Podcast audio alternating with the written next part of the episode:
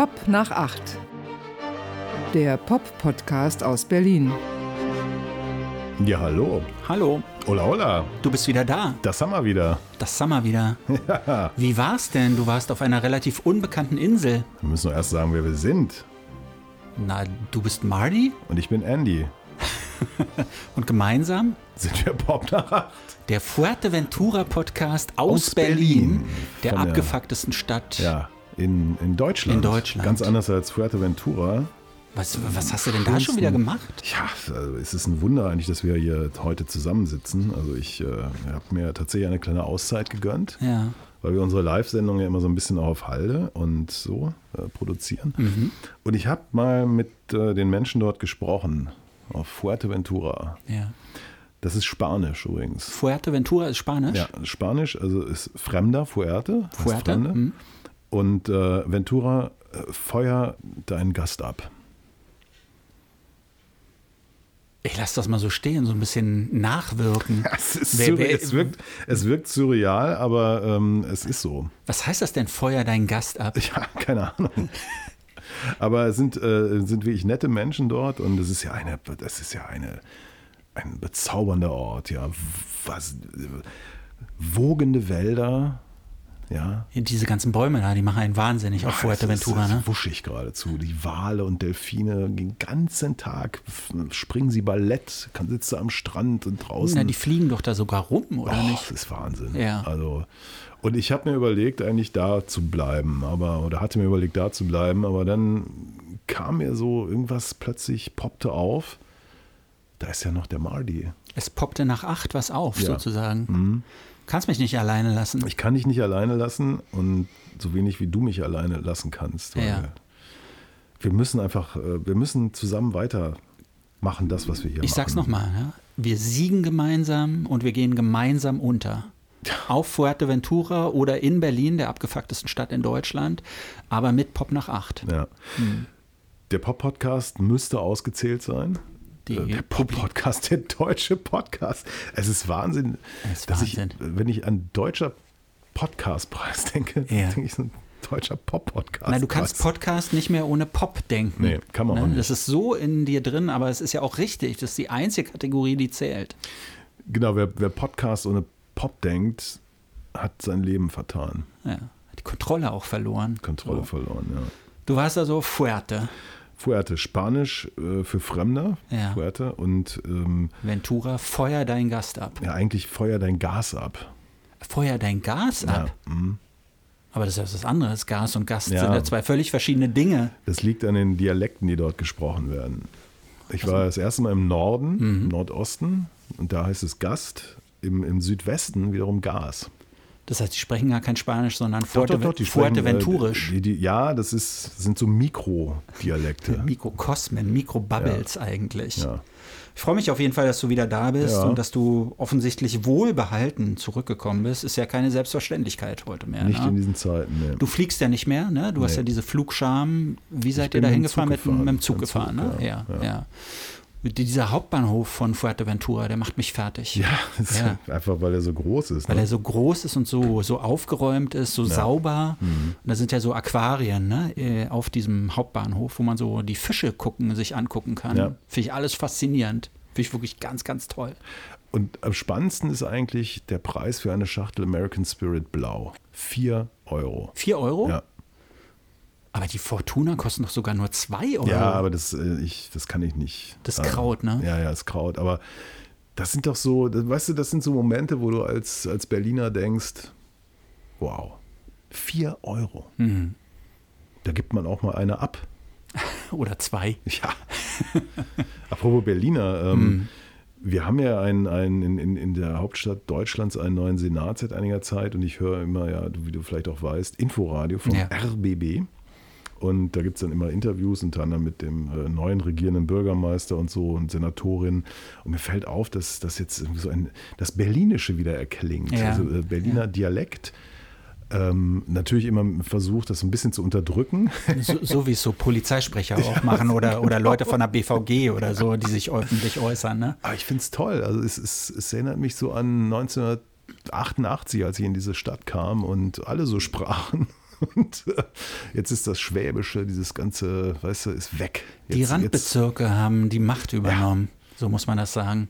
Ja, genau, die Laubenpieper. Ja herrlich. Ich finde es gut. Es ja. ist so, wenn ich das so höre, habe ich sofort Bock, mir eine Currywurst zu holen. Morgens um halb acht oder so, wenn dann Kai Wegner irgendwas erzählt. Ach, richtig, Kai heißt der mit Vornamen. Ja, ja, ja. Ich habe gerade überlegt. Ich habe so einen Podcast gehört vom Tagesspiegel. Drei Folgen sind das. Da nehmen sie auseinander das Leben des Kai Wegners. Ist ähm, man kann den handwerklich, glaube ich, noch viel besser machen und ein bisschen lebhafter erzählen, aber der Inhalt ist so stark. Ähm, da wird so erzählt, die, die frühe Phase von Kai Wegner und wie er sich so seine Netzwerke zusammengebaut hat. Und zwar schon seit Jahrzehnten. Ich wusste das alles nicht, was der schon für Stationen durchlaufen hat, dass der ja auch schon im Bundestag lange saß und dass der in der Zeit die ganze Zeit sich Leute so, so an sich angebunden hat.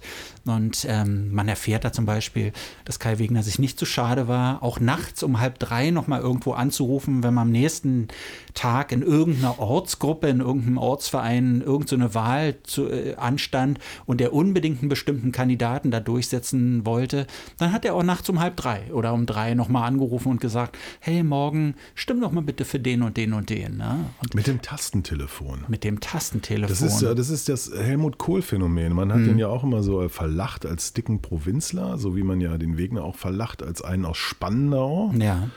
Der hat ja immer in so einer Sportlerklause rumgehangen. Genau. In Hakenfelde. Ja. Und äh, der sei ja, der habe ja im, im, als, äh, in, der, in, der, Versicherungsbranche gearbeitet. Hm, Fun Fact: Der hat in der gleichen Versicherungsbranche gelernt, in der mein Vater jahrzehntelang gearbeitet Siehste? hat. Ja.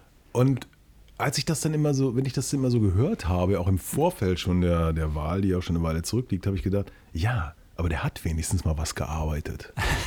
Anders als diese, diese Figuren, weißt du, äh, Schule, Studium, äh, Senat. Mhm. Nichts gemacht. Ich meine. Politiker du, gelernt. Ja, du mhm. und ich, das macht uns auch so real, glaube ja. ich. Das, das, das befeuert auch die Herzen unserer vielen, vielen Fans. Wir haben noch, wir haben noch was erlebt. Wir haben noch richtig Frühschicht in, in was weiß ich wo gemacht. Wie bei, bei Granini, äh, abgelaufene äh, Granini-Saftflaschen, die einem immer um die Ohren flogen, weil sie explodierten, irgendwo entsorgt. Ich habe bei der Post gearbeitet. Ja. Ich habe auf dem Bau gearbeitet. Ich habe in einer Nudelfabrik gearbeitet. Ich habe im Medikamentengroßhandel gearbeitet. Ich habe in der Asbestentsorgung gearbeitet. Mit Maske? Nee. Scheiße. Erst auf Nachfrage. Gab es mal eine Maske. Auf Nachfrage von dir? Ja, ja, ja. also des, des, des Kollektivs, äh, ja. der Brigade in dem Fall. Aber die haben doch sofort also, gedacht, was will der woke Typ hier? Ja, er fordert eine Maske, nur wegen ein bisschen Asbest. Vor über 30 Jahren hat man das noch nicht so gesehen. Mhm. Zitat, äh, wenn du irgendwo an der Kreuzung hier stehst, da hast du mehr Asbest in der Luft von dem Abtrieb, der, vom Abrieb da von den Autobremsen, als wenn du da, okay, dann ist ja gut. Nein, aber ähm, ich finde schon, dass, dass, ähm, dass das äh, was bringt, auch mal geguckt zu haben, dass es was anderes gibt, als in Mitte in irgendeiner Bar rumzuhängen und Zeug zu reden. Und, Man könnte sagen, wir sind die Bruce Springsteens der Podcast-Szene, oh. weil er kommt ja auch aus der Arbeiterklasse. Brillant. Ja. Hätte ich besser nicht sagen können. Andererseits muss man sagen, Bruce Springsteen kommt zwar aus der Arbeiterklasse und es wird immer so gesagt, er arbeitet ja auch auf der Bühne, aber der hat ja auch in seinem Leben noch nie richtig gearbeitet, so. glaube ich, außer einmal einen Nachmittag oder so äh, und hat gesagt, das möchte ich nicht machen, ich will lieber Musik machen. Äh, trotzdem gilt er als Held der Arbeiterklasse. Ja. Fantastisch. Ich habe aus Dafke habe ich wieder angefangen, Sopranos zu gucken, weil ich irgendwie ja. Zugriff darauf habe. Ja. So gratis Streaming über ein Abonnement, was ich irgendwo habe. Da wurde ich ganz nostalgisch und melancholisch, mhm. weil ich dachte, wie verdammt gut ist denn das? Ja. Aber das ist eine Serie, die gut, ein, das ist eine Serie, die gut gealtert ist. Ne? Ja, es gibt so viele Serien, die wirklich sehr, sehr schlecht gealtert sind. Aber die ist, die ist gut gealtert, glaube ich auch. Gilt ja als Beginn des, des, des modernen Serienzeitalters. Ne? Ja? ja? Das waren die Sopranos. Ja. Ah, okay. Mhm. Mhm kann mich erinnern, Lost, diese Serie, die ja. wurde ja auch immer so gehandelt, die ist wirklich super schlecht gealtert. Die ist ja, wirklich richtig, richtig schlecht. Du weißt, woran es gelegen hat. Das werden wir in ein paar Monaten oder so auch erleben. Es gab damals einen Autorenstreik in ja. Hollywood, weil die mehr Geld haben wollten. Und darin sind unter anderem Serien wie Lost zugrunde gegangen, weil sozusagen die Storyteller und so alle dann weg waren und man irgendwie versucht, auch Game of Thrones hat, im, im, im, wenn man so will, am Streik des Originalautors, ja. der einfach sein nächstes Buch nicht fertig schreibt. Dann durften die Anfänger ran. Durften die Anfänger ran, ja. Mist. Mann, Mann, Mann. Gibt's doch alles nicht. Ja, jetzt sind wir schon wieder bei Themen hier. Wir, plötzlich sind wir wieder Polit-Podcast und überhaupt. Äh, das, das wollen die Fans nicht. Nee. Ähm, wir müssen über was anderes reden. Ich weiß nicht, gab es nochmal irgendwie Feedback oder so? Ich war jetzt so lange weg. Es gab Autogrammkartenwünsche, ah, mal ja. wieder, seit ah. langer Zeit. Aber ich glaube, es liegt auch daran, dass, dass wir es nicht gesagt haben, dass es nach wie vor Autogrammkarten von Marty und Andy gibt. Einige wenige Restkarten. Einige wenige Restkarten. Es gibt jetzt eine limitierte ähm, Auflage sozusagen. Aha. Da sind unsere Unterschriften nur in Schwarz drauf. Vorher waren die zweifarbig, ja. Sind, sind vor allem gefälscht. Eine KI hat die verfasst. ja, also es gibt äh, Autogrammkarten, man kann sie ganz einfach bei uns anfordern, einfach mail at popnach8.berlin, die 8 als Ziffer. Ziffer. Ja, und ähm, ich schicke das gerne raus. Ich erinnere mich jetzt an die Mail von den Superfans, ja. die irgendwas nicht, glaube ich, so ganz verstanden hatten, weil sie hatten uns ein Foto eines, eines Campers, sagt man, glaube ich, also so, ja. ein Wohnmobil geschickt und dass sie quasi für uns Reklame machen würden. Leider stand, steht auf dem Bully Byte FM. ja, sie haben da zwei Sachen durcheinander geworfen, ne? Weil ich mache ja nicht nur Pop nach acht, so? den Pop-Podcast aus Berlin, mhm. sondern ich arbeite auch bei Byte FM. Unter anderem. Wir sind ja freie Journalisten, ja. wir sind ja Söldner ja, für verschiedene so, Sender, ne? Und unter anderem eben auch für Byte FM. Aber ich habe mich trotzdem gefreut, weil die hatten eine Autogrammkarte gefordert, habe ich gleich hingeschickt. Ähm, Dirty Dani, hieß sie so? Kann sein, ja. Ja und, und ihr Mann. Und ich habe mich trotzdem gefreut. Erstens, dass die Karten angekommen sind und zweitens, dass sie uns dann noch Urlaubsgrüße schicken. Hm. sie waren unterwegs mit dem Camper. Ja, herrlich, Byte FM. Ja, gut, ja. ich meine, du, sagst, du hast es ja schon häufiger gesagt, unsere Kerze brennt nicht nur an beiden Enden, sondern überall. Ja, das ist gefährlich. Ja. Ja, aber es ist vielleicht ganz gut, dass wir mal eine Folge ohne medizinische Gebrechen machen. Ach so? Ja weil. Ich habe auch gerade nichts eigentlich. Ich auch nicht. Mir geht's blendend, sagte er und fiel mit Schlaganfall tot um. Wer, wer hatte Schlaganfall? Weiß nicht. Es gibt ja so verschiedene Kollegen, ne, die ja. auch so in unserem Alter sind. Und da hört man so von verschiedenen Gebrechen. So von ich, ja. Beinen, die nicht mehr da mhm. sind, von Gedächtnisausfällen, ja. solche Dinge. Und man merkt, die Einschläge kommen näher. Ja, gut, ich habe natürlich immer so ein bisschen Misanthropie immer noch, ne? Was heißt das nochmal? Was ist nochmal Misanthropie? Also ich möchte am liebsten nichts mit Menschen machen. Ah, okay. Ich kenne diese Fremdwörter nicht, weil ich komme ja auch aus den Randbezirken Berlins und bin eher ein Mann des Volkes. Ja. Wir sind übrigens immer noch in Season 1. Episode 72. Ja. Ich freue mich schon, wenn Episode 77 kommt, weil dann kann ich irgendwie meine Impersonation von 77 Sunset Strip zum Besten geben. Ja. ja. Summst du dann auch die Titelmelodie? Ja. Super. Da freue ich mich jetzt schon drauf.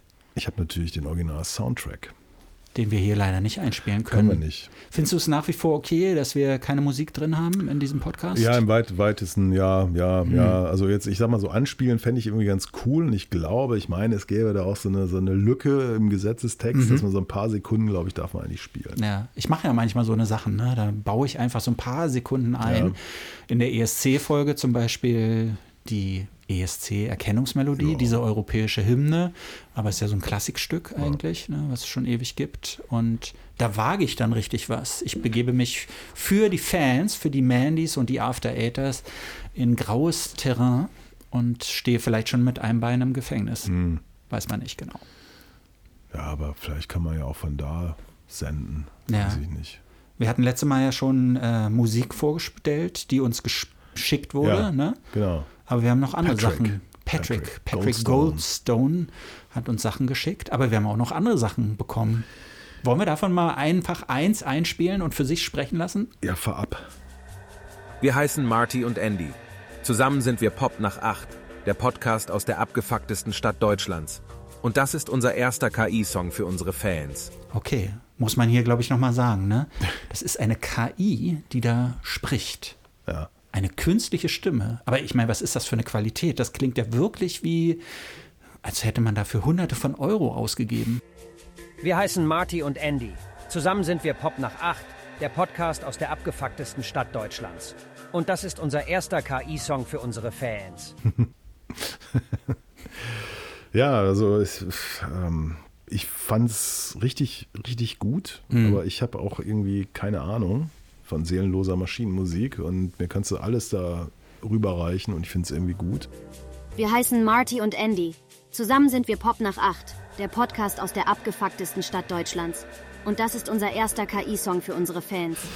Aber natürlich kommt dann die große Frage: Cui bono? Ja. Oder cui malo? Zu wessen Gunsten? Oder Ungunsten. Ungunsten. Mhm. Zum Glück haben wir ja unseren freien Mitarbeiter Dennis the K. In Montreal, in Montreal. unseren Korrespondenten in Montreal. Genau. Der sich seit Jahren mit diesem Quatsch beschäftigt. Mit der weißt Verbindung du? von Mensch, Musik und Maschine. Maschine ja. eigentlich. Ne? Und wo ich schon vor Jahren immer gesagt habe, ach komm, das ist so alles. So alles, das ist doch morgen Quatsch, wieder vorbei. Ist morgen ne? vorbei und so. Aber ähm, wenn jetzt, sag ich mal, weltweit Fragen kommen, ja, wie ist denn das mit diesem ganzen Zeug, dann wird Dennis the K in Montreal kontaktiert. Er ist Experte auf dem Gebiet. Absoluter Experte. Mhm. Und ähm, der hat uns ein, ein, eine schöne Mail geschickt mit der schönen Überschrift KI-Meinung für alte Männer. Genau, wir hatten ihn ja bitte, wir hatten ihn gebeten um seine Einschätzung.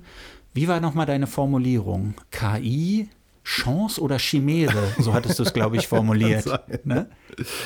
Auf jeden Fall ähm, sieht man in dieser modernen Welt, dass, äh, wenn man es richtig macht, Leute auch umsonst für einen arbeiten. ja. Und das hat er hier getan. Also, ich, soll ich mal verlesen? Ja, ich habe ja. das hier mal vor, ich habe das mal aufgerufen auf meinem ja. iPad Generation 2. 2 ja. Also ganz, wiegt, äh, ganz an der Forefront der technischen Entwicklung. Unglaubliches Teil, ja. Hier guck mal, noch mit so einem Kunstleder-Schutzding. Doch toll, oder? Ja. Okay. Das wird mal richtig viel Geld wert. Das kann sogar sein, ja. also Dennis schreibt hier, hey, Pop nach Achtis. Das sind wir. Das merkst du diesen Schwung schon. Ja. Also, ja das ist also sehr, ja, jugendlich fast, mhm. kann man schon sagen. Ne? Ihr habt mich ja in einer der letzten Folgen direkt angesprochen und mich gefragt, was ich über KI in der Musik denke. Das stimmt. Das Thema ist natürlich super komplex. Oha. Ach. Ja. Und ich könnte mich Stunden darüber unterhalten. Bitte nicht. Ich versuche es äh, wirklich ganz kurz. Ich kann jede Schwarzmalerei, die das Thema betrifft, verstehen. Mhm. Denn ich glaube, dass viele MusikerInnen, schreibt er, also ja, ja. Ist nicht jetzt, sind nicht meine Worte, ja. MusikerInnen, darunter leiden werden, weil sie weniger Aufträge bekommen werden, wenn man per Knopfdruck ganze Stücke komponieren kann. Das wird hart für die, die zum Beispiel für den Lebensunterhalt Musik zum Untermalen von Werbung oder Videoclips komponiert haben, also eher Music, Fahrschulmusik. Aber seien wir ehrlich, das war ja schon immer eher Scheißmusik. Dennis sagt auch die Wahrheit. Ne? Ja, aber gut bezahlt war es vielleicht. Das stimmt, ja. so, ne?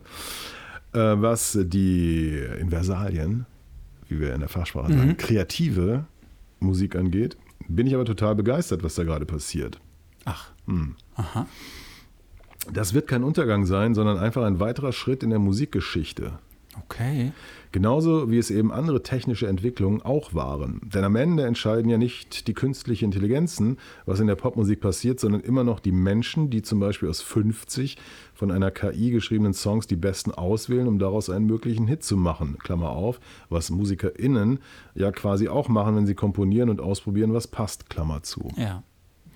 Ob diese Musik dann auch beim Publikum ankommt, liegt dann aber wieder an den Menschen, Klammer auf, und vielleicht auch einem guten Marketing, Klammer zu. Denn so war es in der Popmusik auch schon immer. Was ein Hit wird, kann man nie ganz vorhersagen. Ah, weise Worte aus Montreal. Man kann im Strom des Hypes schwimmen, aber das nächste Ding nie voraussagen. Hm. Und die Kids lieben virtuelle Stars und dann eventuell auch KI-Musik, die im Endeffekt ja auch nur eine Mischung aus dem ist, was bereits existiert. Also wie immer eigentlich. Hm. Was die Kids interessiert, ist mir eigentlich scheißegal. Ich, die Kids interessieren Kids, mich nicht. Ich, ich, hasse junge Menschen. Kids interessieren mich nicht. Da, da, bin ich wie Marcel Reich-Ranitzky, der auch gesagt hat, die Natur interessiert mich überhaupt nicht. Ne? Hat er gesagt, ja. Echt, ja? Na, in, dieser, in diesem komischen literarischen Quartett, da war die, wie heißt die, Sigrid Löffler oder so? Sigrid. Sigrid. Sie heißt nicht Sigrid Löffler. die, die heißt wahrscheinlich Sigrid. Sigrid Löffler. Und die hat, glaube ich, gesagt, dass sie es so schön findet, wie da die Natur beschrieben ist. Ja. Und dann hat er gesagt, die Natur interessiert ihn wirklich gar ja. nicht. Ja. Ich kannte Sigrid Löffler ja noch. Ne? Ja, ich kenne sie. Sie arbeitet ja bis heute eigentlich. Ne? Unter uns. Das ist irgendwie so die humorloseste Figur, die man sich überhaupt vorstellen kann. In der Tat. Auch, In auch der die Tat. unsinnlichste Figur, die In man sich vorstellen Tat, kann. ja. Und die am stärksten nach Chanel Nummer 5 riechende Figur, die man sich Ach, vorstellen so nah kann. bist du ihr gekommen, das im wusste ich Fahrstuhl. nicht. Ich, Chanel Nummer 5. Weißt du, was mich. Ich, Aber lief da KI-Musik, äh, Mutsack, lief unser Programm. Fahrstuhlmusik? Es lief Hm. unser Programm. Okay. Chanel Ja. Nummer 5, kennst du das? Ja, ja, ja. Schwerer Gestank. Ach so, nee. Weißt du, an was sagt man ja nicht. Geruch. Nee. An Klostein. Ah, mhm. Ich denke mal so, was ist denn das? Was Ja, ist denn ja. Das? Und dann, ja, Chanel Nummer 5. Ich denke, da kannst du auch im Urinal mal irgendwie Ja, die Nase. ja. Furchtbar. Ich könnte mir vorstellen, dass die Frauen das nicht wissen, weil sie ja keine Klosteine haben. Ah, Na? okay. Ist nur so eine Theorie von mir an dieser Stelle. Das müssen wir mal irgendwo vertiefen. Ja. Aber trotzdem sehr interessant, was Dennis da so alles geschrieben hat. Und wahrscheinlich hat er mit allem recht. Ne? Ja, was also das jetzt praktisch ganz genau bedeutet, hm, Also ne, es ist sowieso immer eine Variante von dem, was bereits existiert, wie sämtliche Popmusik seit 1967 Hm. eigentlich eine Variante dessen ist, was bereits schon existierte. Dass in den Charts dann viel Scheiße ist, wird nicht an der KI liegen, meint er, Hm. sondern sondern immer, wie auch schon heute, an den Menschen, die sie mit ihrem Hörverhalten bestimmen. Also die ich Menschen meine, sind Charts sind uns ja eigentlich egal, oder Ja, nicht? Ich Ja. gucke da auch gar nicht hin. Musik wurde auch immer schon von, Masch von Menschen geschrieben, die nicht auf der Bühne performt haben. Da stecken manchmal sogar fünf Ghostwriter dahinter. Ja. Text und Musik. Deshalb lasse ich dieses Argument, dass KI-Musik nicht echt ist, einfach nicht gelten. Das finde ich ein schwieriges Argument, muss ich ehrlich sagen, weil auch wenn fünf Leute zusammen etwas komponieren oder texten, sind es ja fünf reale Menschen. Und nur weil es ein Gemeinschaftswerk ist, finde ich, heißt es ja nicht, dass es nichts wert ist. Oder? Ja, was du aber nicht weißt, oder was Dennis weiß, das Musikgeschäft war doch schon immer fake. Ich meine, das fing doch schon bei Elvis an. was hat er denn jetzt wieder gegen Elvis? Ich bin auf jeden Fall total gespannt darauf, was noch kommt. Ich hätte noch so viel zu sagen. Bitte nicht. Danke, merci, thank you. Dennis. Super. Wow. Zehn uns, Minuten er hat uns jetzt Content zehn. Minuten Content einfach so geliefert, oder? Ja, aber es ist natürlich was dran. Also dieses ähm, Menschen, ja, das Fernsehen damals, als Ja. das Fernsehen seinen Siegeszug antrat. Das war das Ende, the, the decline of the Western, Western Civilization. So, dann gab es Farbfernsehen, das war noch ein weiterer Rückschritt. Äh, dann gab es dieses und jenes, dann das Internet, das, das Mobilfon und ich weiß nicht was alles. Und ich sehe nur Kids, die im Alter meines Sohnes zum Beispiel, die alle komplett mit diesen Dingern ausgestattet sind, die in, in einem, äh, die fabelhaft miteinander kommunizieren, weil sie schalten sich zusammen irgendwie zu, zu Gruppen, wo, wo irgendwie manchmal gar nichts gesagt wird, manchmal irgendwelcher Bullshit erzählt wird, dann spielen sie irgendwelche Sachen zusammen, ähm, entwickeln irgendwelche äh, Sachen und so. Und ich denke so, okay, wir haben aber gelernt, dass es schädlich ist, auf diese Bildschirme zu gucken, also muss das alles ganz schlimm sein. Nee, die sind ja nicht doof. Also die, die, die wissen ja schon, was, was, was irgendwie real oder wichtig ist und was nicht. Wenn sie natürlich entsprechende Eltern wie mich haben. Das da muss man natürlich dazu sagen. ja, aber ähm, Haben die doch alle nicht. Aber guck mal, die kriegen alle schlechte Augen, weil sie die ganze Zeit auf den Bil- Bildschirm starren. Sie haben Haltungsschäden, weil sie immer so vorn übergebeugt stehen oder so komisch halb liegen, während sie ihre Videospiele spielen. Also die Kinder, die ich kenne, äh, verbringen stundenlang damit, irgendwie ein Basketball-Online-Game zu spielen, um dann zum Basketball-Court zu eilen. Das ist ja aber der entscheidende Schritt. Wird der getan oder wird der nicht getan? Ja, natürlich in Kreuzberg ein bisschen schwierig, weil es ist ja, hast du wissen, hast du die Geschichte mitgekriegt, im infamous Görlitzer Park, dem Drogenumschlagplatz mit Bäumen, hat ja ein Verein äh, vor ein, zwei Jahren angefangen, so einen total runtergekommenen äh, Fußballplatz zu renovieren. Und die haben Nike als Sponsor gewonnen und haben so einen Teil dieses Fußballplatzes äh, mit einem super professionellen Basketball-Court ausgestattet. Ja. Teilweise überdacht auch, ne, wenn es regnet und so. Und ich kenne mich nicht aus mit Basketball, aber irgendwann, jemand sagte mir, oh, das ist NBA äh, Quality. Ach, also in der ja. NBA hängen genau, stehen genau diese Körbe. Ja. Muss ein Vermögen kosten, aber pff, Nike hat's ja, sagen Ja. wir mal so. Ähm, Und die Kinder waren total begeistert. Also da war richtig Remi Demi die ganze Zeit. Fußball wurde gespielt, Basketball wurde geworfen und so. Und im Februar war das Ding plötzlich abgeschlossen, bis auf weiteres. Aha. So. Und weißt du warum? Meine erste Vermutung wäre versicherungstechnische Gründe. Nein. Ah. Sonne? Wer ist denn Bezirks... Wer, wer, welche, welche Partei hat denn das Amt der Bezirksbürgermeisterin inne in Berlin-Friedrichshain-Kreuzberg? Ah, weiß ich nicht. Die Grünen? Könnten die Grünen sein. Ja. Die haben festgestellt, dass äh, dieser Platz gegen...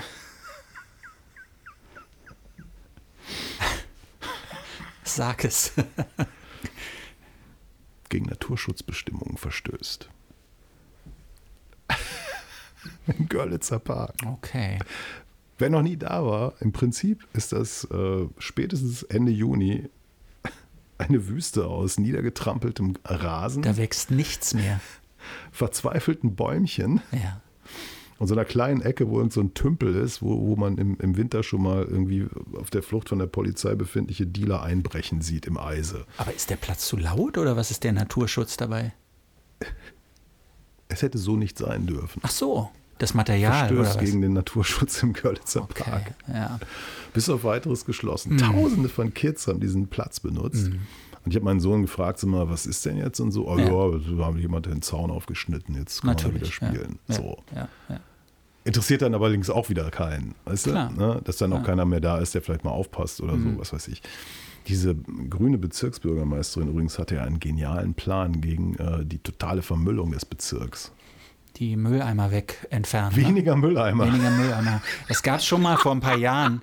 Ich fand das damals ganz interessant, die Theorie. Sozusagen, wenn keine Mülleimer da sind, dann nehmen die Leute ihren Müll mit oder sie bringen gar nicht erst so viel Müll dahin. Ich hatte nur das Gefühl, dass jemand, der sich das ausgedacht hat, Berlin nicht so gut kennt. So, das wäre meine Vermutung gewesen. Ja, mein Traum ist, das klebt sie doch an irgendeinen Müllcontainer fest. Diese Bezirksbürgermeisterin. Bist du gar kein Fan von der Bezirksbürgermeisterin? Habe ich, glaube ich, schon öfter gefragt. Nicht wirklich. Sind wir jetzt der Müll-Podcast aus Berlin? Oder, wir sind oder wieder, sind wir wir sind im Bereich des Abgefuckten. Ich weiß gar nicht, wie sind wir jetzt überhaupt drauf gekommen?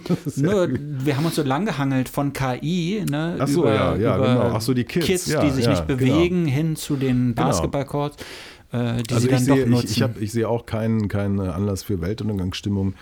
Ähm, es gibt, ich sag mal so, so 99 Prozent der, der generischen Popmusik Mhm. der letzten 70 Jahre hätte auch von KIs entstehen können. Der The Real Shit, das ist ein Prozent, was immer noch genug ist.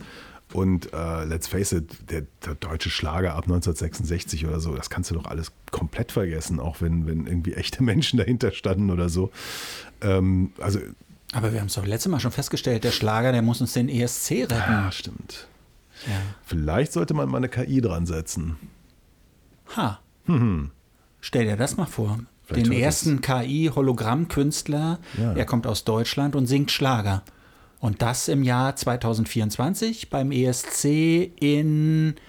Wer hat gewonnen? Schweden. Die Schweden. Ja. Mit einem Song, der einfach mal geklaut wurde. Ne?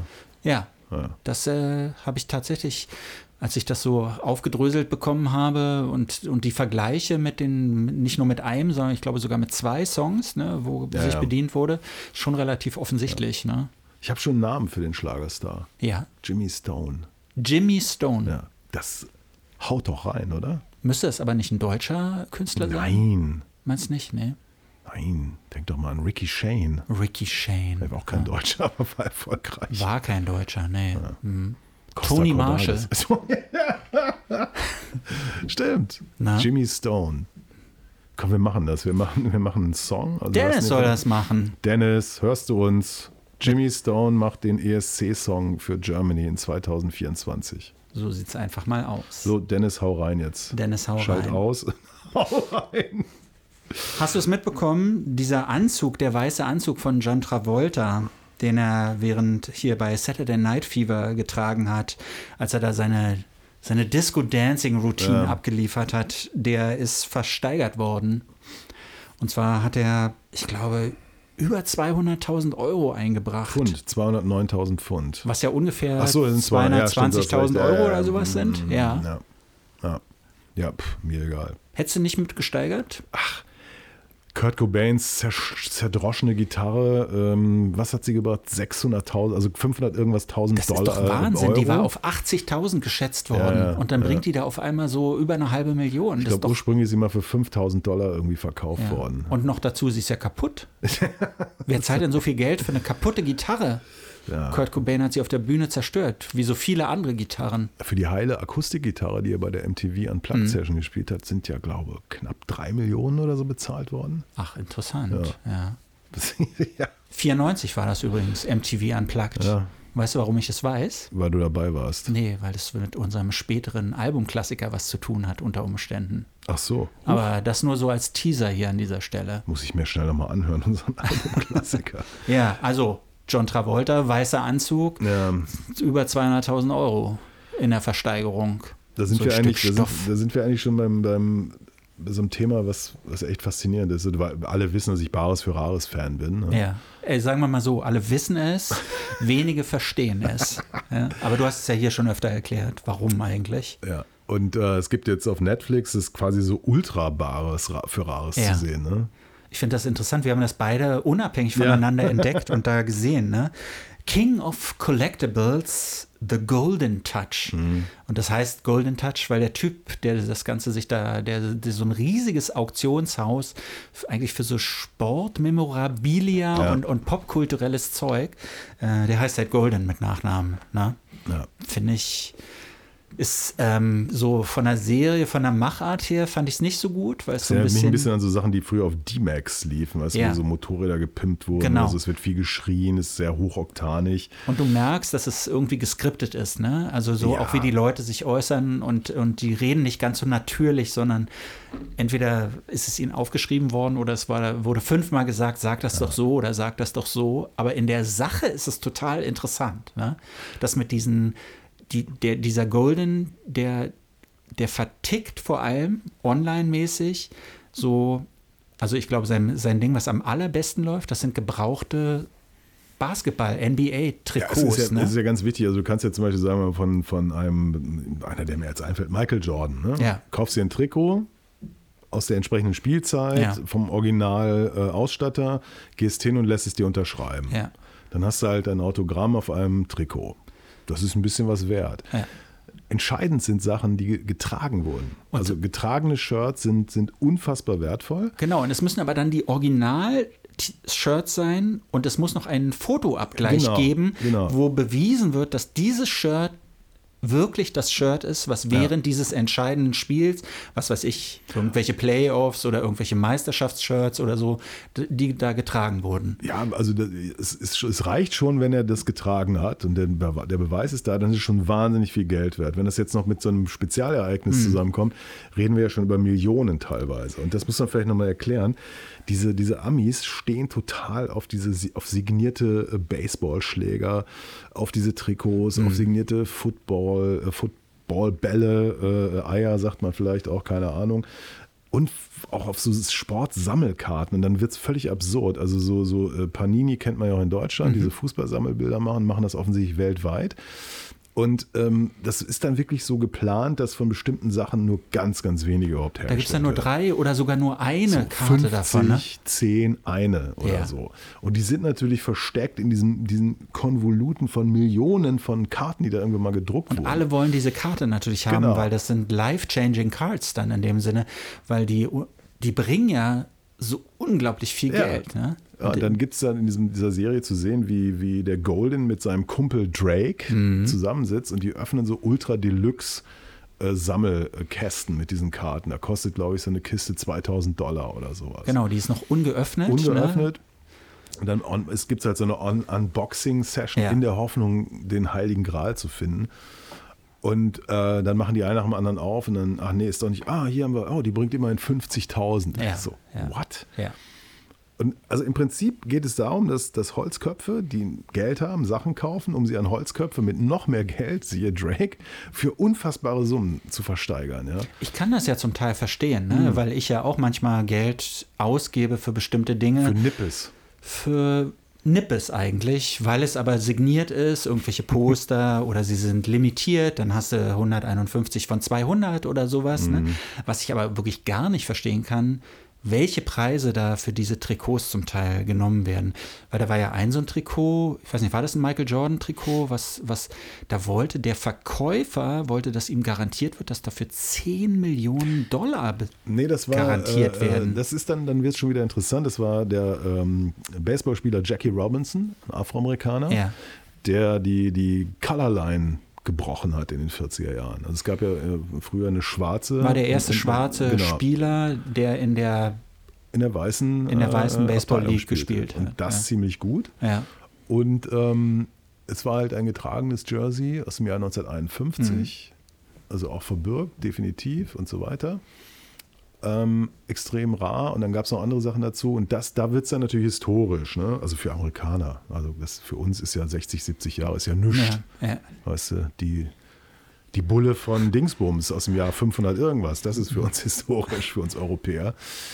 Und da fand ich dann, das fand ich ganz interessant, dass man sagt, ah, das ist ja wenigstens so ein Moment in History. Ja. Aber der Verkäufer wollte 10 Millionen Dollar dafür haben. Genau, und unter diesen 10 Millionen hat er es nicht verkauft, obwohl es ein, es wurde dann versteigert, ne, in der Hoffnung, Millionen, diese 10 ja. Millionen zu bekommen.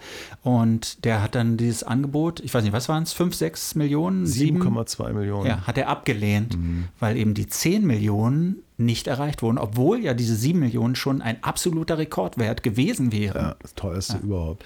Aber es ist echt interessant, wie die Amis irgendwie so auf der Suche sind nach etwas, nach, nach Geschichte in der äh, Hand halten zu können, einfach mhm. weil sie keine haben. Ja, also wenn so Abschriften irgendeiner der, der, der, Unabhängigkeitserklärung oder irgendeine Ergänzung, irgendwie diese Amendments da, äh, bla bla aus dem Jahr irgendwas, die dann schon für wahnsinnig viel Geld gehen, weil das irgendwie relativ historisch ist. Und dann erfährst du so, ja, da sind Tausende von gedruckt worden, die sind damals für, einen, für einen Dollar verkauft worden. Klar, aber die gibt es halt Die Leute mehr, haben ne? sich die an die Wand genagelt ja. und so und heute so, oh ja. Und Museen verkaufen sowas sogar. Und, und ich, ich finde das äh, irgendwie lustig einerseits. Andererseits ich gucke das natürlich auch mit so einem perversen äh, Faszinosum, einfach auch mit den Cliffhangern, wird das Stück jetzt für das und das mhm. Geld verkauft ja. oder so. Die Federbohr, die Jimi Hendrix. Genau, das war doch der interessante. Moment, wo es dann so wegging. Man kann ja nicht die ganze Zeit über NBA und, und ja, Baseball-Shirts reden. Und dann haben sie sich, glaube ich, gedacht, muss auch nochmal ein anderes Feld gehen. Und dann ging es ja in die Popmusik. Und dann hatten sie unter anderem die Federbohr von Jimi Hendrix. Und sie hatten ein Kleid, glaube ich, von Britney Spears. Das habe ich noch gar nicht gesehen. Was sie selber, das war, glaube ich, ein Kleid und da hat sie irgendwie das Unterteil so abgeschnitten. Mhm. Ja. Und da konnte bewiesen werden anhand des Fotovergleichs, dass, es, dass das wirklich das identische Ding ist. Das hat sie bei, ich glaube, bei irgendeiner MTV Video Awards Veranstaltung hat sie es getragen. Aber das gibt natürlich nicht 10 Millionen oder 5 Millionen, sondern das ging dann, glaube ich, für ein paar 10.000 Dollar so ja. weg. Und das haben sie so eingeblendet. Und andere Dinge, das waren Handtücher, mit denen sich, oh, ich weiß nicht, ob ich es noch zusammenkriege, Elvis Presley in einem Hotel, Michael Jackson in einem Hotel in Ungarn angeblich das Make-up aus dem Gesicht gewischt haben soll, ungewaschen. Mhm. Und dann war so eine komische Geschichte. Das hat ein Hausmädchen, die wiederum mit dem Typen, der diese Handtücher jetzt besitzt, über die Mutter irgendwie verbandelt war.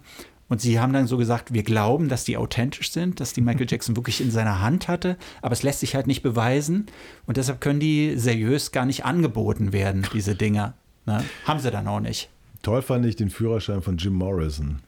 Der sah gar nicht so schlecht aus, oder?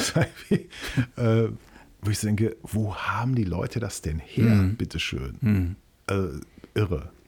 Na gut, aber, aber den siehst du vielleicht unter Umständen irgendwo und Jim Morrison sagt dir vielleicht noch was. Also lustig fand ich natürlich, dass in dieser jetzt äh, ausgestrahlten Serie immer dann erklärt wird, wer eigentlich Jim Morrison, Jim Morrison war. ist. Und ja. die alten Leute sitzen davor und denken, ja, das, man weiß wer Jim Morrison ist. Ja, gut, also. aber ich behaupte mal, diese ganzen NBA- und Baseball-Heinis äh, wissen vielleicht nicht, wer Jim Morrison ist. Ja. Interessiert sie nicht, so ein Drogenabhängiger, der irgendwie damals schon gestorben ist.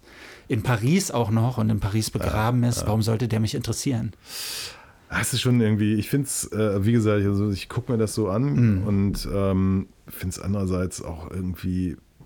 Das ist schon abgefuckt. Sie, machen, ist schon auch abgefuckt. Sollen sie machen, aber dass Leute so viel Geld für so einen Scheiß ausgeben, das, diese Sammelei verstehe ich sowieso nicht. Auch Schallplatten sammeln, das ist mir völlig. sagte der Mann, während er, ich meine, wir sind ein Podcast, den man nur hören kann, aber irgendwann muss ich mal ein Foto von dir aufnehmen, wie du hier vor deinen zigtausenden von Platten Ach, sitzt. Das sind doch gar nicht so viele. Das ist ja fast so hoch, dein Plattenschrank, wie, wie dieser, die Mauer da in den USA zu Mexiko. unüberwindbar, so würde ich das fast nennen. Ne? Ja, apropos Geld, ne? Also ja. Helene Fischer äh, hat es nötig offenbar, mhm. verdient nichts mehr. Ja. Platten floppen, zu Tour, zu Aber Konzerten ist das wirklich so? Natürlich nicht. ja. Ähm, sie macht Werbung für Lidl. Hast du das gesehen? Ja, ich hab's gesehen. Was ist denn da genau zu sehen? Naja, sie, sie, sie tänzelt da mit Leuten aus ihrer Crew durch den, durch den Lidl. Ja und packt so Sachen ein, was unter anderem eine vegane ähm, Haselnussschokolade oder sowas. Packt sie in ihren Einkaufswagen. Einkaufswagen. Ja. Ähm, dann ist noch irgendwie die Frau, die immer schreit, die Schöneberger ist äh, irgendwie noch Teil dieser Kampagne und der Comedian, Die mit den Augen? Ja. ja. Und der Comedian Max Giermann. Das fand ich ganz interessant, weil ich wusste nicht, dass Max Giermann ein, ein so großer Star inzwischen ist, dass er da Seit an Seit mit Helene. Ist Max Giermann der, der auch der, so Klaus Kinski ja, nachgemacht hat und genau, so? Ja, genau hm. der, ja. Ja, und ähm, das hat natürlich für Kontroversen gesorgt. In, bei den Helene Fischer-Fans? Ja, ja. Hast du es bei schlagerplanet.de nachgelesen? Oder? Nein, nein, nein. Ich habe es auf diversen Fachforen wie dem Merkur und ich mhm. weiß nicht was und äh, so gesehen. Tenor ist, erstens hat sie das nötig. Mhm. Zweitens, Helene Fischer geht doch nie im Leben in ein Lidl einkaufen. Drittens hat sie wahrscheinlich auch nicht den Euro oder den Chip dabei, den man braucht, um den Einkaufswagen auszulösen. Aber wie viel Geld müssen die ihr bezahlt haben? Sehr viel. Weil, jetzt mal ganz, ganz ehrlich, als, als Star mit so einer gewissen Aura, es gibt einfach so bestimmte Felder, da würdest du dich als Star nicht bewegen einfach. Das, das macht man nicht, weil es an deinem eigenen Nimbus oder an deiner Aura so kratzt. Ja, ja. Du, du, verlierst ja da eigentlich an Marktwert und das muss ja irgendwie dann es zumindest durch, den, durch das Honorar dafür wieder wettgemacht werden. Es müssen Millionen sein. Hm. Es müssen wirklich Millionen sein. Äh, also für Helene, ich weiß nicht, was, was die Schöneberger und was er ja. kriegt. Oder Na, Schöneberger macht es wahrscheinlich gratis. Ne? die ist froh, dass er, dass er, die ist ja froh nicht. über jede Gelegenheit, wo sie im Fernsehen ja. zu sehen ist. Ja. Und es war tatsächlich so, ich kriegte eine Message von einer Kollegin und ist das Helene Fischer? Ja. Und ich so, ja, das ist sie. Hm. Ich habe sozusagen approved ja. Ja, mit meinem du Expertenblick. Hast, du hast mit deinem Experten, du hast es äh, bestätigt. Ja, ist kein Fake. Und ähm, dann kamen auch so tolle, so tolle Kommentare gelesen. Ja, Lidl hebt die Preise an. und da, damit die dann diesen Werbespot bezahlen können und so. Aber Tenor war so wie ich so, äh, Helene Ein Fischer, Grund mehr, nicht zu Lidl zu gehen, oder wie? Und ich ehrlich wusste gar nicht, was das ist, Lidl, bis dahin. Ich habe doch den Witz erzählt. Ja, ich weiß, war jetzt auch ein Scherz. Ja. Ein Scherz. Ich gehe immer bei Lidl einkaufen. Ich wollte den Geringverdienenden unter unseren Hörerinnen einfach nur klar machen. Ich bin ein großer Fan von Lidl, von Echt? Aldi, von Penny, von Netto. Hä? Das sind meine Lieblingsläden. Quatsch. Da gibt es immer was zu entdecken. Pff. Ja, du lachst, aber hast die haben. Mal, hast du mal die Gyrospfanne von Penny äh, probiert? Nein, ich esse ja kein Fleisch. Ja, besser ist es. Hm es war spannend zu sehen, was da alles drin liegt. Aber weißt du, was das Schöne an diesen Discountern ist? Da gibt es Markenartikel und die sind dann einen Euro billiger als bei Rewe Ach, oder Edeka. Okay. Ja, Aber da freue ich mich drüber. Tampons oder was? Sachen, Nein, die Aperol zum Beispiel. Was? Dann haben sie manchmal so Corona-Bier im Angebot, wo du irgendwie denkst, ach, guck mal an, Krombacher zum Beispiel kostet bei Aldi die alkoholfreie Variante 69 Cent, während sie im Rewe 85 Cent kostet. Solche Dinge, da mache ich mir, da freue ich mich drüber. Ja, was? Du schüttelst den Kopf, aber. Weißt du, dass ich kein Bier trinke? Hier ist ja alkoholfreies Bier. Es schmeckt mir einfach nicht. Was trinken wir überhaupt von Wein? Auch wieder den, den Chardonnay, den, den Ancien, den, äh, den ist, ist, das der, der am Holz gelegen hat? Ja, ja, genau, der, ja, ja, ja, ja. Ja, ja aber äh, ähm, für was würdest du denn Werbung machen? Für was würde ich Werbung machen? Wow, gute Frage. Ich meine, wir haben ja schon ganz viel Werbung gemacht, ne? Für Schellingblumen. Für Schellingblumen in der Münchner Vorstadt? Ne? Nein, in der Max-Vorstadt. Ich habe das, mal, ja, ich hab das in der vorvorletzten Folge ich völlig falsch gesagt. Ich habe von Münchner Vorstadt geredet. Das ja. gibt's, Max-Vorstadt heißt es, Schellingstraße. Okay. Für Ma äh, Makers Mark? Ja. Diesen furchtbaren Whisky? Wieso furchtbar? Ja, weil die sich nicht bei uns melden. Ja, das stimmt. Ich meine, wie oft soll man sie denn noch erwähnen, dass sie irgendwie auf den Trichter kommen? Das wäre was, wo wir mal einsteigen könnten. Ja. ja. Jetzt habe ich gerade Lidl, Aldi, ja. Penny und Netto äh, beworben. Ich habe schon mal gesagt, dass ich Sennheiser-Mikrofone extrem gut finde. Was soll ich noch sagen? Also ich meine, wirklich. Universal finde ich super. Antje Kröger finden wir super. Antje Kröger finden wir super. Fotografin aus Leipzig. Ja. ja. Wir machen für Musiker, Musikerinnen hier immer wieder Werbung. Apropos Leipzig, ich kann auch mal Stilkontor nennen. Mhm. Stilkontor machst du? Herrenmode, Männermode in Leipzig. Ja. Großartig. Weißt du, was ich mir gekauft habe? Nee. Ein One Piece. Was ist das? Ein Overall. Wieso das denn? Weiß nicht, der hing irgendwie, ich wohne ja da in Mitte, ne, in der Kastanienallee. Und der hing bei einem Laden, dem Eisdealer, so nennt er sich. Und der hing da am Schaufenster. Und das war so ein, ist so ein Jeansstoff, so, so Cotton, ne? aber so ungebleicht, also so praktisch beige. Ja, es ist, ähm, es ist genau, es ist ungebleichtes Denim dann. Ne? Genau. Ne? Ja. Bin ich reingegangen und dachte, Geld eigentlich. dachte, kostet so vielleicht 150 Euro, ne? 329 Euro. Dann habe ich den aber mal zu spaßeshalber angezogen ja. und der saß wirklich gut. Wieso hast du den jetzt nicht an? Weil du dich nicht traust, damit rauszugehen oder was? Ja, das ist das eine. Dieser, dieses One Piece verdient ganz besondere Möglichkeiten, Ge Gelegenheiten eigentlich. Da darf der nur rausgeholt werden. Und das andere Ding ist, ich bin ja immer mit dem Fahrrad unterwegs, ne? Mhm. Und das ist echt so, deshalb habe ich auch keine Anzüge oder sowas, weil man kann mit dem Anzug und auch mit diesem One Piece nicht auf dem Fahrrad fahren. Es geht nicht. Es ist irgendwie unpraktisch. Weil man versaut sich das dann, es ist unbequem, es ist auch nicht dem Anlass ange äh, entsprechend angemessen. Also Firma war es nicht zufällig. Doch, der Eisdealer hat es selber hergestellt. Das ist selber hergestellt? Genau, es ist praktisch oh. eine Eigenmarke.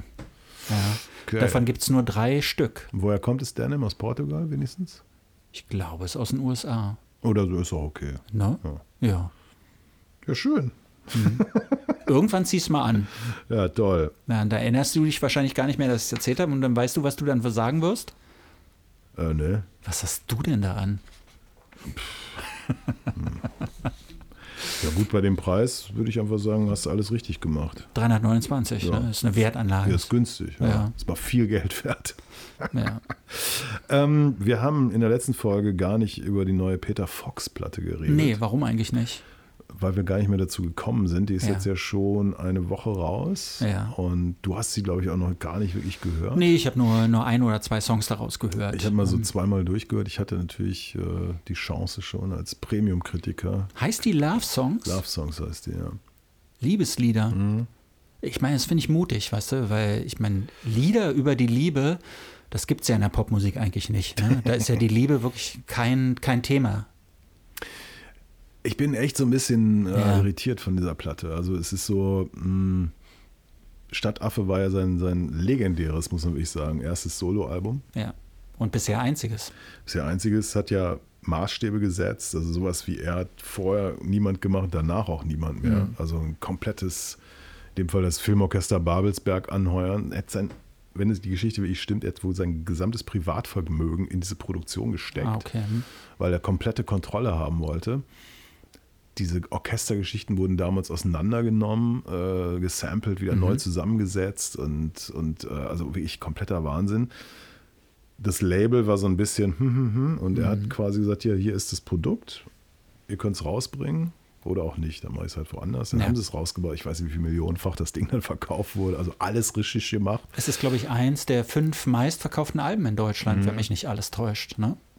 Zu einer Zeit, als schon gar nicht mehr so richtig verkauft wurde, aber ja. naja, und ähm, ja, jetzt also die neue Platte und es gab ein großes Interview im Spiegel. Er sagt, er wollte eigentlich gar kein Soloalbum machen. Äh, er arbeitet eigentlich lieber im Hintergrund. Andererseits ist es natürlich toll, alles selber machen zu können. Und da dachte ich schon wieder, ja, das ist der Peter Fox, den ich kenne. Ich habe ihn zweimal länger interviewt.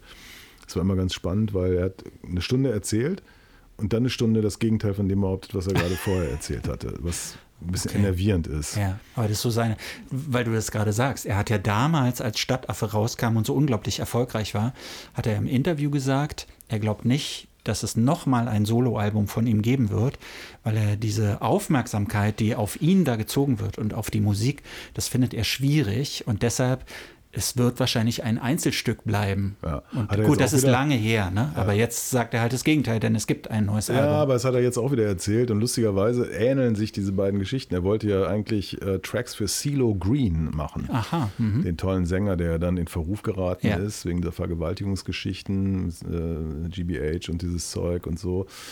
Und das klappte nicht und dann hat er es halt selber gemacht und diesmal wollte er mit Trettmann zusammenarbeiten. Mhm. Das hat aber nicht funktioniert und dann hat er gesagt, gut, dann mache ich es halt wieder selber. Ja. Elf Tracks sind es, glaube ich. Er ist jetzt 51 äh, inzwischen und ich habe schon äh, damals, als die ersten Singles kamen, die Videos, hatte ich so ein ungutes Gefühl, wo ich so dachte, ich, ich will jetzt nicht sagen, dass man das in diesem Alter nicht machen sollte, mhm. aber es ist eine, musikalisch was ganz anderes als Stadtaffe, aber es ist so, ich habe ein bisschen das Gefühl, nee, nee, die Geschichten, die da erzählt werden. Er spricht immer noch von, von Drink. So, ne? ja. den, das muss ich so denken, ja, vor 25 Jahren im Pfefferberg, da, da nahm man dann auch mal so einen Drink. weißt du, was ich meine? Die ganzen, das ganze Drumherum, diese vielfarbige Band, dieses ganze, ja, hier Berlin, wir sind alle so tralala und es ist sicherlich alles äh, kredibel, keine mhm. Frage. Es gab ja auch diese harsche Kritik von diesem, diesem Influencer oder Insta-Boy, der da ihn angekackt hat wegen der ersten Single Pink. Äh, Ach so, da, weil er sich da irgendwie bedient hätte an West- oder südafrikanische kulturelle Musikstil. Aneignung ja. und jetzt auf einmal und Amapiano, glaube ich, war das Ding, ne? Diesen, diese Musik, dass er die geklaut ja, hätte, genau. praktisch. Was, was ja. totaler Bullshit ist mhm. natürlich. Und er hat auch dann gesagt, er findet das unfair, was der Typ da gemacht hat. Das an ihm abzuarbeiten, weil er nun ja wirklich derjenige ist, der niemals sagen würde, dass er das erfunden hätte mhm. oder sonst was, sondern natürlich jede Gelegenheit nutzt, solche Musik zu promoten. Und das hat ihn aber zwei Monate richtig aus der Bahn geworfen, Ach, fand ich. Ja. ja. Das hat ihn richtig geschrägt. Na gut, aber das spricht ja eher für ihn, ne? ja. dass er dann nochmal drüber nachdenkt und, und vielleicht auch überprüft, ob seine eigenen Überzeugungen dann immer noch so richtig ja. sind. Aber ich finde es schon interessant, dass du sagst, dass es so wirkt, als wäre es so ein bisschen alle Leute, die sich in der kreativen Szene so rumtreiben, es gibt so ein Fenster, ähm, stammt nicht von mir, ne? Hat, ich habe es schon mal gesagt, hat entweder der Troller gesagt oder, oder der Radatz, einer von beiden hat es mal im Interview gesagt. Es gibt so ein Fenster, so zehn Jahre, wenn man im Kreativen unterwegs ist, da ist man irgendwie, hat, hat den Finger so am Puls der Zeit. Und danach hört das irgendwie auf. Und man kriegt es vielleicht selber gar nicht so mit, dass man nicht mehr so richtig in diesem Kosmos ist, sondern irgendwie auf einmal so eine Randposition annimmt und macht gute Sachen, aber sie treffen nicht mehr den Nerv der Zeit. Mhm. Und ich könnte mir vorstellen, dass das auch bei Peter Fox so ist, weil Peter Fox ist naja, wann war das? Stadtaffe 2008, 2009? Oh, ich glaube ja, das sind 15 ja, Jahre. Ja, ja. ja, das ist in popmusikalischen Zeitrechnungen ist das wirklich, das ist eine Ewigkeit. Und das ist nicht mehr derselbe und die Welt ist natürlich auch nicht mehr dieselbe. Es ist auch eine komische Bubble, in der diese Leute sich bewegen. Also diese Seed-Bubble ist ja sowieso mhm. was sehr Spezielles. Und ich habe das letzte Mal, glaube ich, das ist schon ewig her, lass mich nicht lügen, wann kam Aufstehen raus? 2005 oder so. Mhm. Das war dieses Ding mit, mit CeeLo Green. Und das fand ich so mit einem ihrer besten, und das war für mich überhaupt einer der besten deutschen Songs, die ja. ich jemals gehört habe. So vom ganzen Vibe her und überhaupt.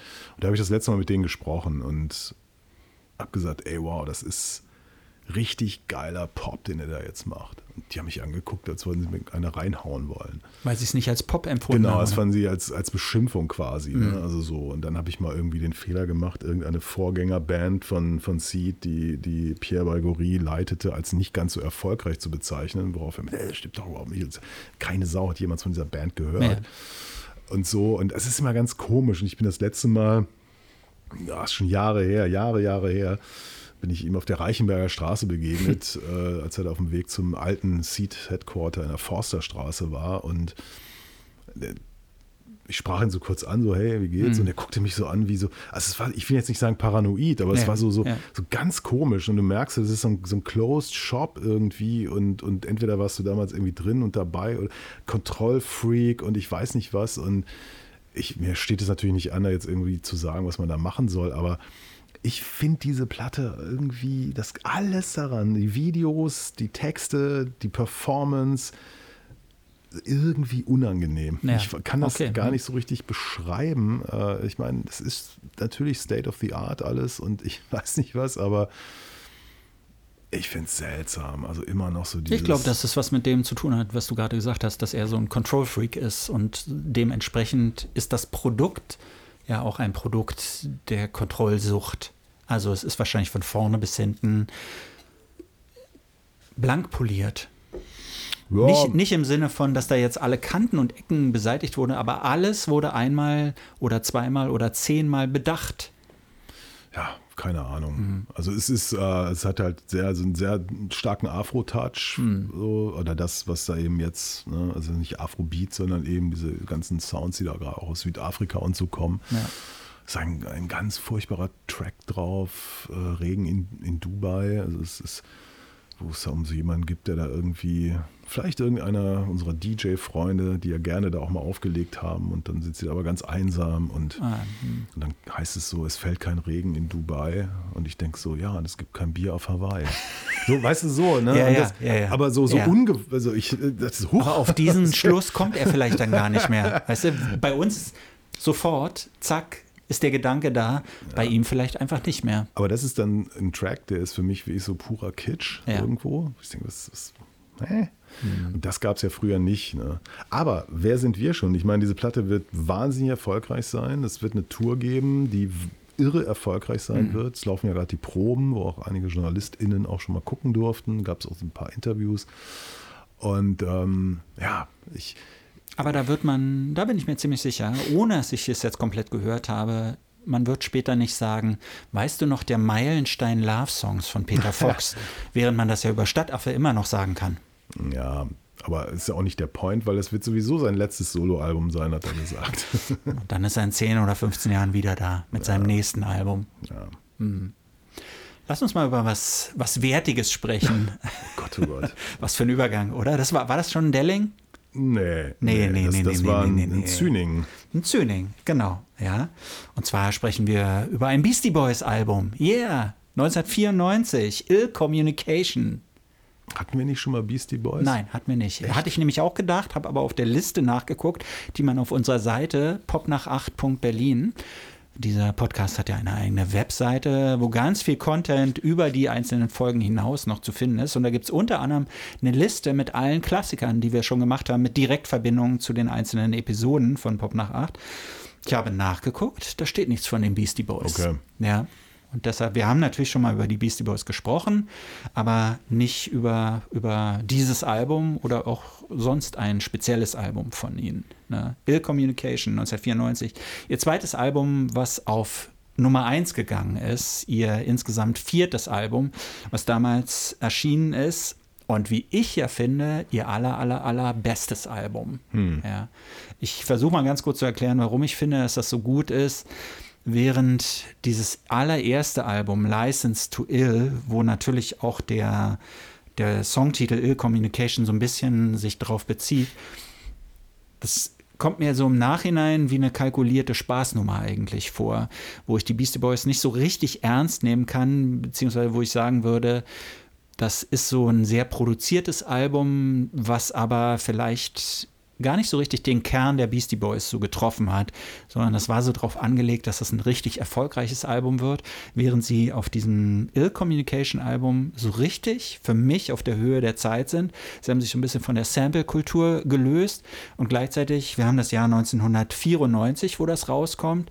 Das ist so eine Zeit, ich habe es vorhin schon mal erwähnt, da ist unter anderem das Unplugged-Album von Nirvana erschienen. Ja, das, ähm, was gibt es noch für Alben? Ich habe mir das mal aufgeschrieben, die 94 erschienen sind. Blur mit Parklife zum Beispiel, The Prodigy, Music for the Jilted Generation, Green Day mit Dookie und Nas, sein Illmatic-Album. Ja. Also mhm. das vielleicht allerbeste Hip-Hop-Album aller Zeiten, wie ja manche Leute sagen. Das sind so Alben, die da 94 erschienen sind. Mhm. Und die Beastie Boys, die kriegen sowas hin, weil damals liegt ja auch in der Luft, in der Alternative Music tut sich was. So sozusagen in der Post-Grunge-Ära, äh, die sich da so langsam einläutet. New Metal steht vielleicht schon am Horizont und die Beastie Boys schaffen das irgendwie auf diesem Album, so alles Mögliche zu bedienen. Es sind richtige Punk-Songs auf diesem Album drauf. Es gibt so richtig sage ich mal, so richtige Hits natürlich. Sabotage, das ist diese, dieser Hit, der, der eigentlich dieses Album ja auch auf Nummer 1 gehievt hat. Ne? Das war ja, natürlich diesem Hammer-Video, klar. Natürlich, ne? Und aber, aber auch vom Sound her ist es ein, ein toller Song. Sure Shot ist ein, ist ein großartiger Song. Insgesamt, ich weiß gar nicht, wie viel sind das. Das sind ich glaube, 20 Tracks oder sowas, die sich auf diesem 20 Album 20 Songs, 59 Minuten, 37 Sekunden. Das ist mal eine Ansage, oder? Ja. Eine Stunde lang Beastie Boys und das fast alles so mitten in die Fresse. Genau, also. es rappelt, es klappert, es donnert, es zischt. Äh, es wird äh, wieder, oder vielleicht zum letzten Mal, hemmungslos gesampelt, mhm. also große aber Rare nicht nur eben, ne? Nee, nee, aber ähm, so Flute Loop oder so, wo, wo irgendwie äh, Jeremy Steak irgendwie durchläuft und solche Geschichten. Ja. Ähm, ja, schon nicht schlecht. Wir haben so ein paar Gäste, die da auf dem Album auftreten. Q-Tip zum Beispiel ist mit dabei, Bismarck ne?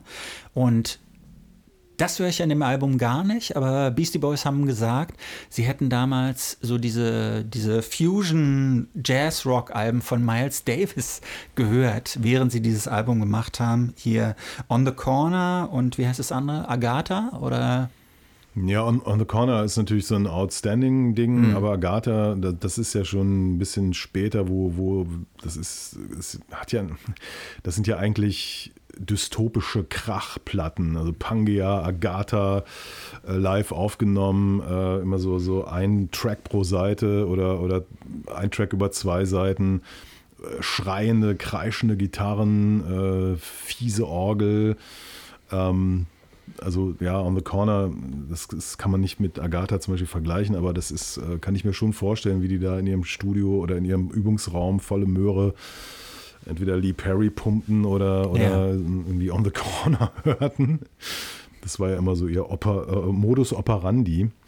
Ähm, aber ja, ich habe völlig vergessen, dass es 94 war. Ja. Also das Jahr, in dem Hip-Hop dann auch starb, ne? weil danach kam ja nichts mehr. Sagst du immer, ja. Ja, guck mal, du sagst Ilmatic, du hast es nochmal hervorgehoben, sei das, manche Leute würden sagen, das beste Hip-Hop-Album der Geschichte. Mhm.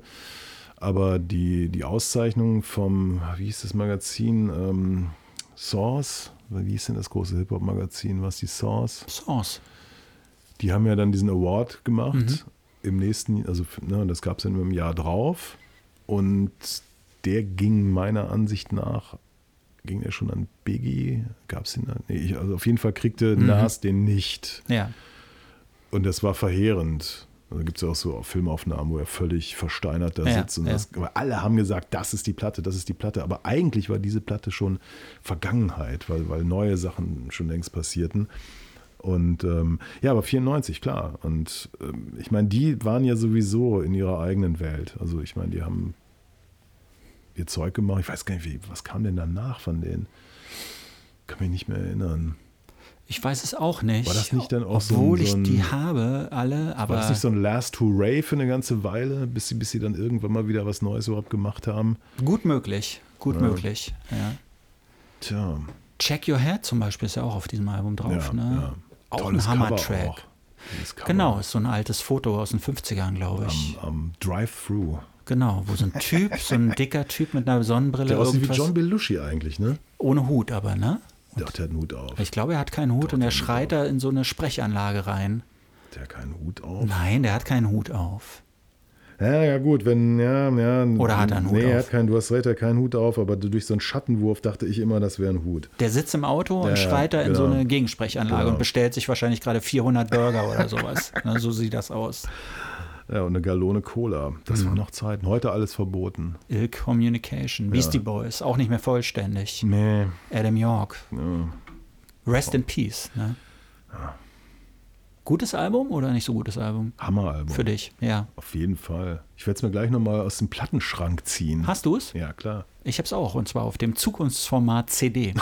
ich habe es natürlich als Doppel-LP. Originalausgabe? Ja. Herzlich willkommen. Aber es, eine Platte habe ich irgendwie mal rausgenommen und die steht irgendwo und ich muss das mal wieder zusammenbauen. Irgendwo?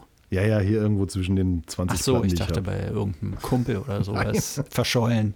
Passiert ja manchmal. Ja, sind wir da wieder ins Plaudern gekommen. Ah, schon wieder über eine Stunde. Ja. Wir werden immer länger und länger in letzter Zeit. Ja, nächste Woche bin ich ja nicht da, ne? Hm. Ich nehme mir mal eine Auszeit. Vielleicht machen wir ein Best-of oder ja, so. oder so mal gucken. Ja, denken wir schon. Ne? Ja. Ja. ja, bis dahin, liebe Hörerinnen und Hörer, nicht vergessen, vielleicht Trost, weil wir wahrscheinlich den Podcastpreis ja nicht gewinnen, schicken an uns. Ah, das würde ich nicht sagen. Trost in 10-Euro-Schein an die bekannte E-Mail-Adresse. Nee, Oder- aber, aber jetzt mal ganz ehrlich. ähm, Warum nicht mal ein Foto von Warum kriegen wir 10-Euro-Schein? keine Alkoholvorräte mehr geschickt? Wir kriegen keinen Wein mehr, wir kriegen keinen Gin mehr, wir kriegen kein Eierlikör mehr. Warum? Ich prangere das an. Es, Wir äh, sitzen auf dem wir Trockenen. sind in wirtschaftlich schweren Zeiten. Vielleicht hat das, Ah, okay, ist das ja. ein Grund. Oder hat sich rumgesprochen, dass du Millionär bist? Ja, genau. Ja, jetzt muss mal hier Schluss sein. Tschüss. Wiedersehen. Wir heißen Marty und Andy. Zusammen sind wir Pop nach 8, der Podcast aus der abgefucktesten Stadt Deutschlands. Und das ist unser erster KI-Song für unsere Fans. Das war's schon wieder mit Pop nach 8. Kommentare zur Sendung gerne per Mail an mail at popnach8.berlin oder direkt über die Webseite popnach8.berlin. Noch mehr Ausgaben von Pop nach 8 mit Andreas Müller und Martin Böttcher fast überall da, wo es Podcasts gibt. Please hang up and try again.